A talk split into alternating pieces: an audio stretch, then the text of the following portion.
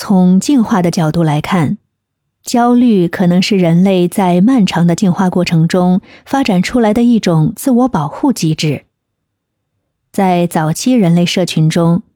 面对着可能的威胁或危险，焦虑可以帮助人们保持警觉和敏感，准备应对潜在的威胁。焦虑可能有助于提高注意力、警觉性。可以促使人们更好的适应和生存于环境中。那么，从生理角度来看，焦虑是由于神经和生理系统的复杂作用引起的。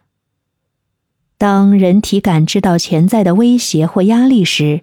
大脑中的杏仁核和下丘脑等区域会释放压力激素和神经递质，如肾上腺素和皮质醇。这些生理反应呢，会导致心率加快、呼吸加深、肌肉紧张、出汗增多等生理表现，进而使身体处于应激状态，准备应对潜在的威胁。